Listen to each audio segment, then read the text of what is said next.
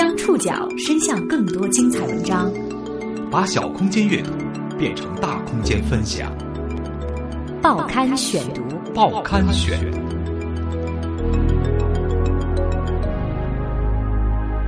把小空间阅读变成大空间分享，欢迎各位收听今天的报刊选读，我是宋宇。今天为大家选读的文章综合了《新京报》和新华社的报道，我们将和大家一起来关注一下山东寿光大火。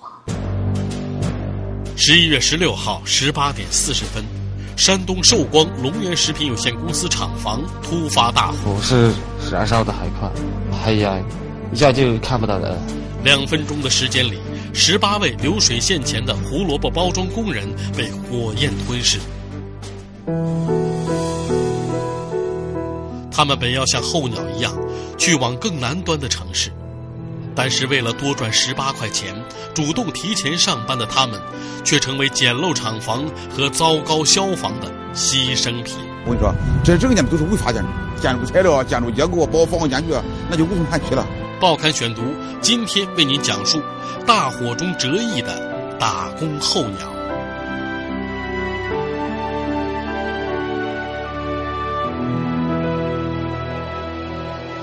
山东寿光市化龙镇，号称中国胡萝卜第一镇。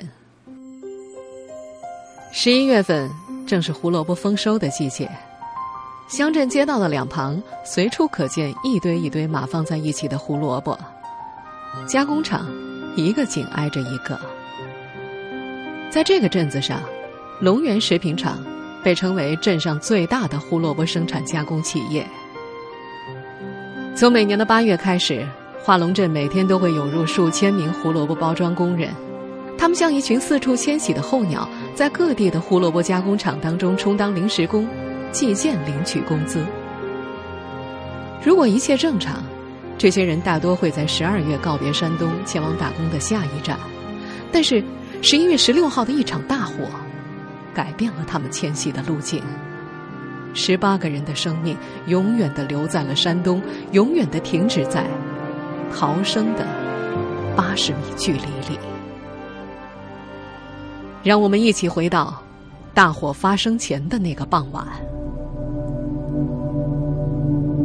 十一月十六号傍晚六点，山东寿光龙源食品有限公司胡萝卜包装车间北侧流水线上，三十一岁的朱少勇打来一壶开水，倒进了保温瓶，拿出早上带到车间的两个馒头，这是他的晚饭。负责维护车间流水线的工人何天成对他有些意见，从下午五点钟开始，何天成就开始招呼他一块儿出去吃饭，年龄相仿。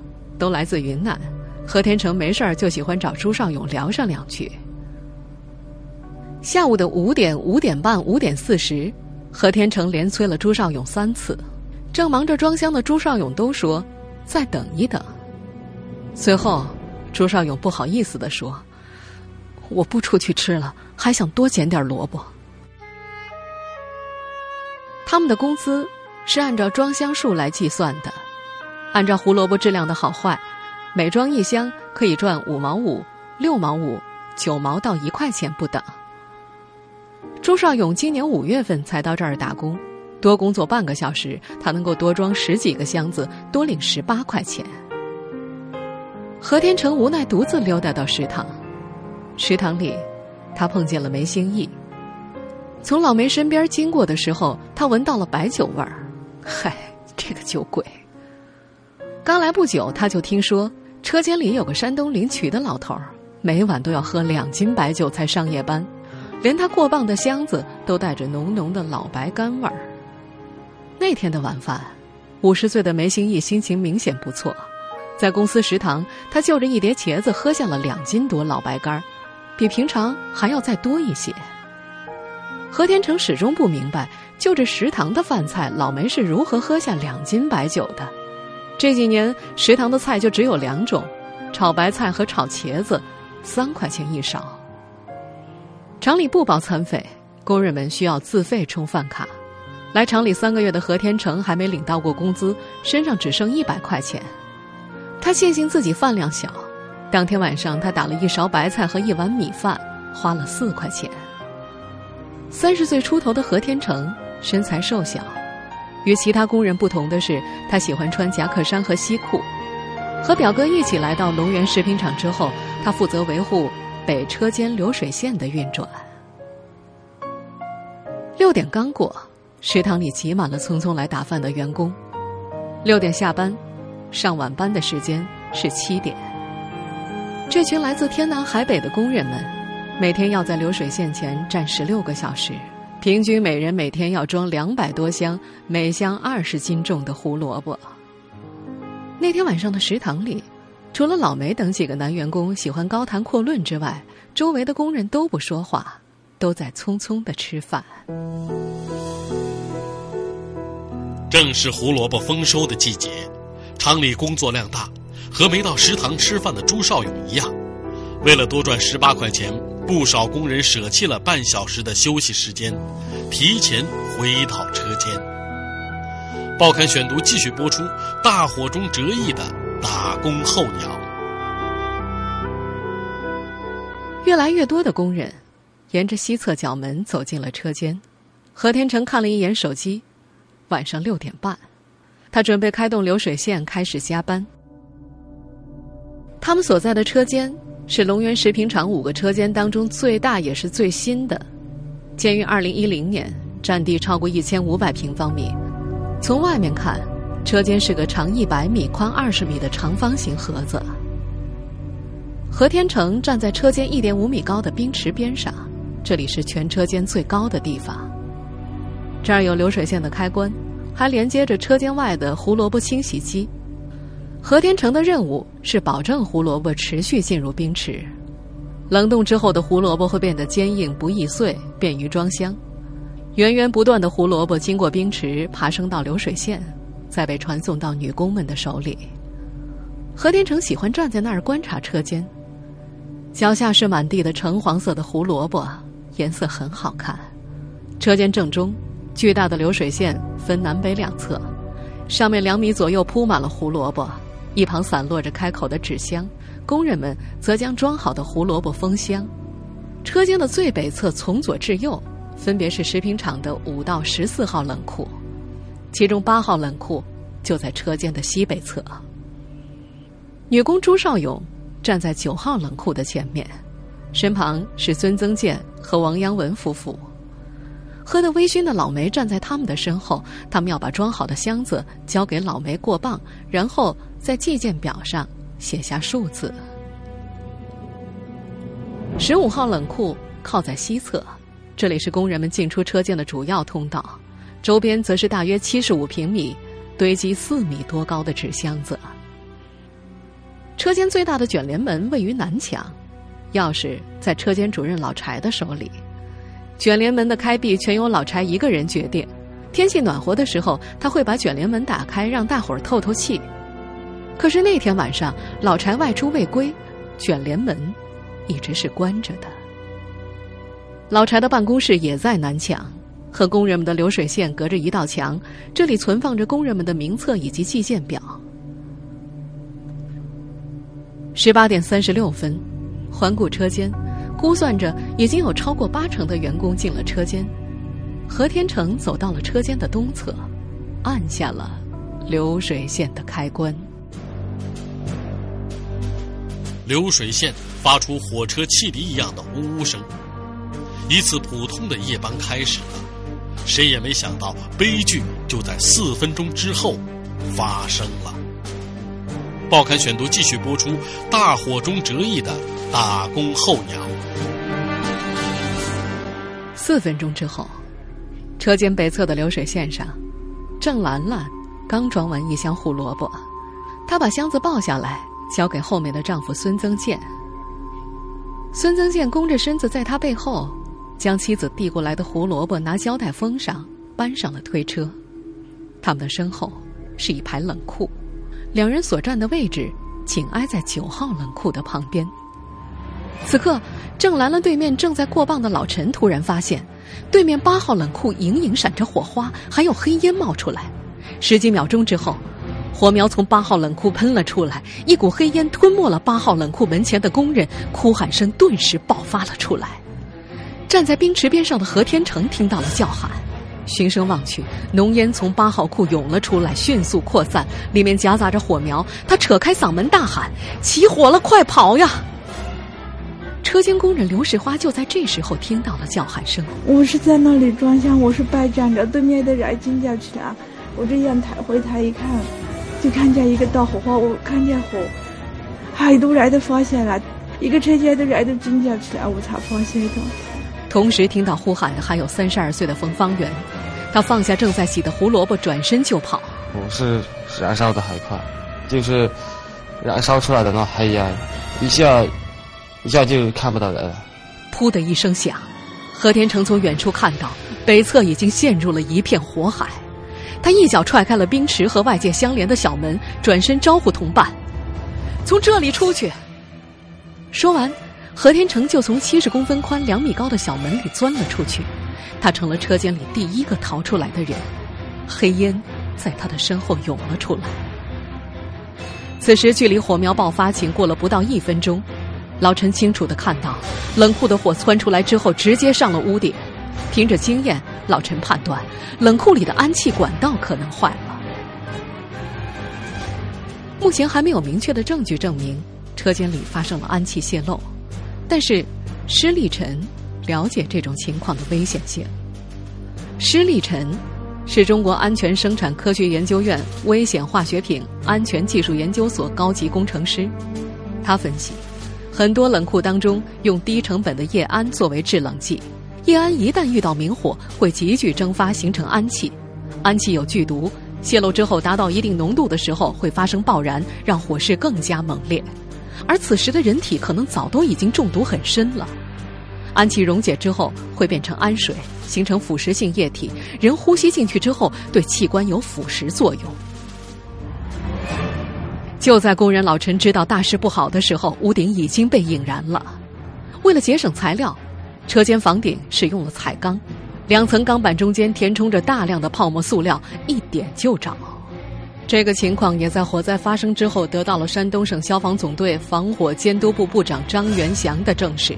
就是这个东西它特别易燃，哎哎，只要有火都会着起来。按按规定应该它不能易燃，应该添加阻燃剂。但是有有些厂家，特别是现场喷涂哈，它是操操作性比较随便。那这一家呢？他们当时喷了这种阻燃剂吗？从我现场渠道里来看，阻燃效果不是很理想。但是身处火场的工人们并不知道这些。离起火点最近的王阳文夫妇，在十几秒之内就被黑烟吞噬了。在九号冷库附近的郑兰兰，离着火点稍微远一些。她转身叫了丈夫孙增建一声，就慌张着从东侧绕过流水线，跟着人群寻找逃生通道。往常车间里有四条逃生通道：卷帘门，通往食堂的西侧角门；车间办公室主任与外面相连的南门，还有冰池的小门。可是，十一月十六号晚上，卷帘门被关闭了。西侧角门附近，一直堆到屋顶的纸箱已经被点燃。相邻的十五号冷库也开始发出爆炸声，无法通行。何天成他们逃生的冰池小门位置偏僻，对于车间内的大多数工人而言，只剩下了最后一条路——车间主任办公室与外面相连的南门。混乱当中，他们撞开了车间主任办公室的门。可是这时候，车间里面断电了。率先发现着火点的老陈，摸黑跟着逃生的工友一块跑了出来。此时，外面已经聚集了七十多个逃生的工友。最后跑出来的十几个人，由于吸入了氨气，蹲在外面一边抹眼泪，一边大口的呕吐。何天成守在冰池的小门外，接应钻出来的工友。爬出来十几个之后，冰池里再也没有了声音。他找来同事看了眼手表。十八点四十二分，何天成粗略数了一下，外面已经有八九十个工人，他们的工作位大多是离起火点较远的南侧和东侧。一百四十人的车间，出事前大约有百分之八十，也就是一百多人在车间里面。现场陷入混乱，死里逃生的工人们被火灾吓傻了。更不可思议的是。死里逃生的工人中，还有人重回火场。报刊选读继续播出：大火中折翼的打工候鸟。从火场逃出来之后，工人李敏发现自己的钱包落在了里面，不顾同事严娟的劝阻，他转身冲进车间找钱包。回去找东西的还有曾庆丹，这个姑娘今年十八岁，是车间里最小的工人。今年八月，中学刚毕业，她就被母亲从大理带到了山东，在流水线上装箱。几个月之后，她已经越来越熟练，每天能够装将近两百个箱子了。曾庆丹离车间主任的门非常近，逃出来之后，他想起自己的新手机还放在流水线的边上。那部手机是在隔壁的大王镇集上，母亲花了七百多块钱买给他的。逃生队伍的末尾是郑兰兰，自己逃出火场之后，她发现丈夫孙增建没有跟在后面，一转身，她也冲回了火场。但是，这三个人再也没有出来。何天成的侄子陈远林在对面的车间干活。事发之后，他第一时间赶到现场，憋了口气，和同伴从冰池的小门里钻进去，接连拖出来五个人。结果，其中四个已经没了呼吸，只剩一个还活着。在何天成的印象里，这是火灾里唯一被救出来的人。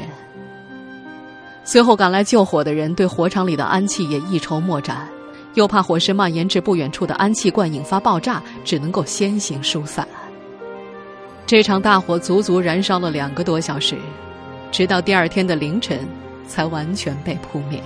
这里是龙源食品有限公司的厂区。那么目前在厂区的一角，我们现在所听到的这段录音，是记者在十七号凌晨四点左右发回的报道。大火被扑灭之后，现场满目疮痍。越往里面走呢，可以看到这个损失的情况是越来越严重。我们可以看到，这些厂房是完全的坍塌了，已经成为了一片废墟。上面的这个屋顶的铁皮，已经在这个大火当中燃烧的这个弯曲了。在官方的通报当中，这场事故导致十八人遇难，十三人受伤。除了返回火场的曾庆丹是南流水线的员工之外，其余的死伤者全都在靠近起火点的北侧。山东寿光市人民医院的一名医生表示，伤员中大部分都是吸入伤，吸入了有毒的混合气体，包括一氧化碳等等。对于肺肾器官的损伤，还要经过进一步的化验和评估。受伤的情况比较少，嗯，有些个别的有一点受伤，但是面积不是很大，主要还是这个呼吸道的吸入性的这个损伤。何天成算了一下，从最先起火的北侧跑到冰池小门。大约有八十米的距离，在一分钟之内穿越遍布火焰、浓烟和人群的八十米，几乎是不可能完成的任务。被烧死的工人们，大多倒在一点五米高的冰池前。火被扑灭之后，何天成在冰池的废墟前至少看见了七八具尸体，他们辨认出了其中一具，趴在冰池的边沿，被烧得只剩下骨头。根据尸体旁边的遗物，他们认出这是年龄最大的老梅，也就是那个晚上喝了两斤多白酒的老人。事发之后，何天成想过很多如果：如果卷帘门没关，可能就不会死这么多人；如果有人第一时间组织救援，可能能救出更多；如果厂里有过安全提醒或者培训，他们面对可能引发伤害的有毒气体，会更加小心一点儿。那平时咱们工厂有没有做这个这方面的一些培训呢？就是防火。我我妈也干了啊，我妈也不知道。啊，你在这里工作是多长时间了？差不多一年了吧。就是你在这工作一年时间之内都没有接受过这种相关的这种培训，是吗？嗯。山东省消防总队防火监督部部长张元祥。可以说消防知识非常匮乏，职工制和职工之间都不认识。寿光市消防大队副大队长李宗金在接受新华社采访的时候表示，发生火灾的厂房是民房改建的仓库，属于私搭乱建的房子，并没有列入消防部门重点监测单位，所以消防部门监管起来难度很大。他这个因为建的比较早，他也一直没申报过，因为在在这附近他们可能没排查，没排查到他们。而化龙镇上的几十家胡萝卜加工企业，大多数的厂房结构都和龙源相似。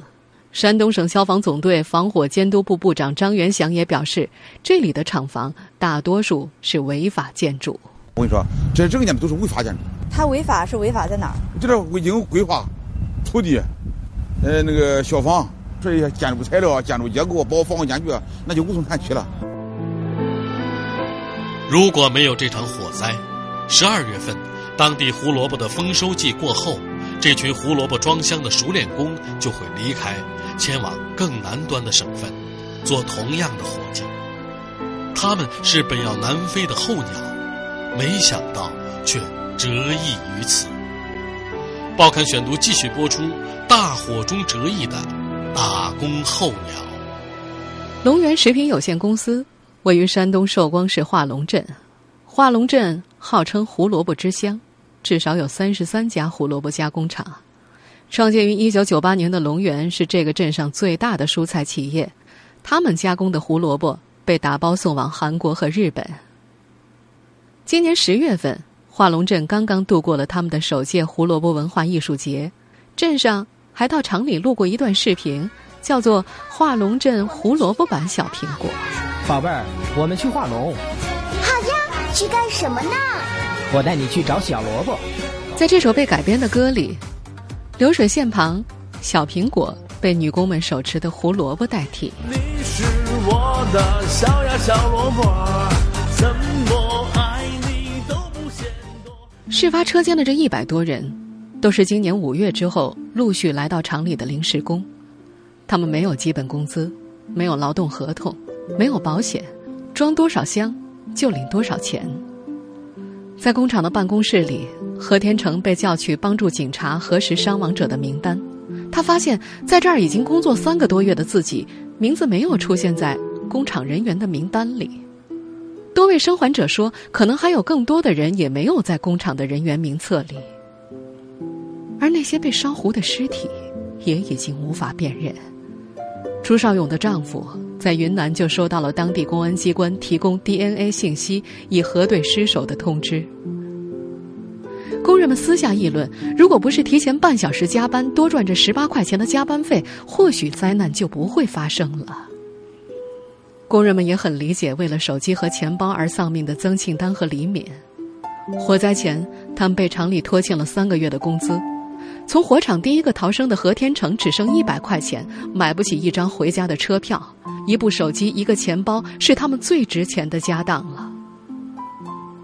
而葬身火海的其他人，也各有各的难处。王阳文夫妇今年刚结婚，准备十二月赚到钱就回去布置新房。朱少勇则惦记着给两个孩子在老家云南理良县城换一套大一点的房子。曾庆丹正憧憬着人生第一次到厦门的海边去吹风。王国凤和梅兴义都是这里的老工人了，他们期望着靠胡萝卜来赚够给孩子的学费和结婚的花费。为此，他们成了迁徙的候鸟，随着胡萝卜的丰收四处漂泊。如果没有火灾的话，十二月份。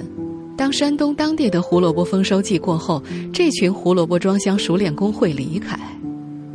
朱少勇盘算着离开寿光，前往南方的厦门，那里的胡萝卜厂快要迎来丰收季。和他同行的还会有孙增建夫妇、曾庆丹和他的母亲等等。他们一直觉得这是一份不错的工作，但是谁会想到胡萝卜也有危险呢？火灾发生的当天晚上，他们聚在宿舍里，为失去的同伴痛哭流涕。十年前，老陈迫于生计，从云南到这里来打工，当时的工资每天三十六块钱。十年来，跟着他不远万里到龙源食品厂的同乡已经有二十多人。火灾发生前，他们一直认为这里是打工的好地方，在厂里。只要你加班多，一个月可以拿到六千多块钱。动作最快的女工能够拿到一万多块。他们中没有人对厂里的消防设施有过任何疑问。二十一号，老陈有了新的使命，把二十多个死里逃生的老乡们带回云南。如今，和这二十多个人一样，大部分工人都已经坐上了归乡的列车。他们大多来自云南、甘肃以及山东省内的县城。这场意外让他们暂停了迁徙的节奏。听众朋友，以上您收听的是《报刊选读》，大火中折翼的打工候鸟。我是宋宇，感谢各位的收听。今天节目内容综合了《新京报》以及新华社的报道。收听节目复播，您可以登录南京广播网以及喜马拉雅 FM。我们下次见。